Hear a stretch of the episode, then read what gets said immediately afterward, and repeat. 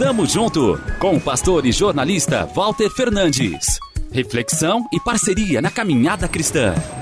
Tamo junto, tamo junto, tamo junto, tamo junto, tamo junto. Paz, uma das palavras mais usadas nos dias que antecedem o Natal. De repente, todos a desejam, aos outros e a si mesmos mesmo ainda não tendo experimentado desta paz. Anseiam por aquilo que mais sentem falta, uma sede que tentam matar com boas ações, em novos desafios, com bens materiais. Em dezembro, com lembrancinhas, árvores, mesa farta, enfeites.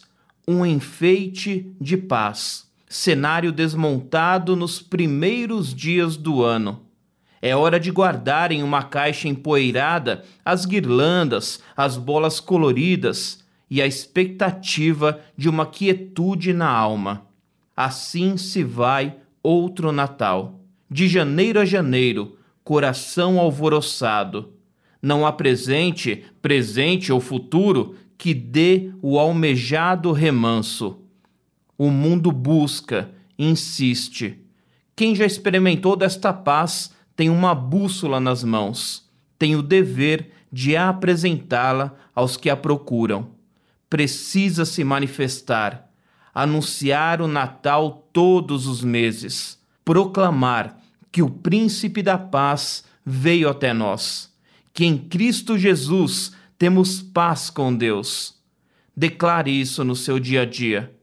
Há quem o rejeitará, o insultará talvez, mas saiba que você irá se surpreender com tantos que ansiarão por esta paz e terá o privilégio de ser o portador da verdadeira mensagem de Natal. Tamo junto, avante! Tamo junto com o pastor e jornalista Walter Fernandes. Reflexão e parceria na caminhada cristã.